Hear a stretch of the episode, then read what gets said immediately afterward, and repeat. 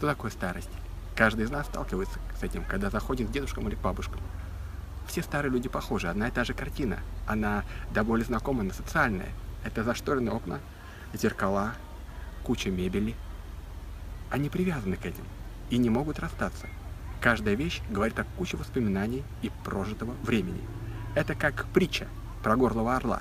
Когда орел встал перед выбором умереть или поменяться, он затащил себя в пещеру, разбил свой клюв, потом вырвал когти, а потом когтями вырвал оперение. Это регенерация. Когда мы меняемся, когда мы меняем место, когда мы путешествуем, мы молодеем. Когда мы перестаем подчиня, подчиняться социальной программы, смотреть и подглядывать чужую жизнь. Кучу сериалов, кучу болезней. Мы готовы обсуждать и бояться, но не меняться. Мы всегда учим тому, чему не научились сами.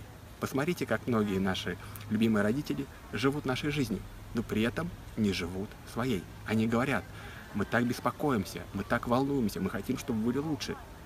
Ну, можно стать только примером, добиться, реализоваться и светить как солнце. Каждый человек меняется по своей воле.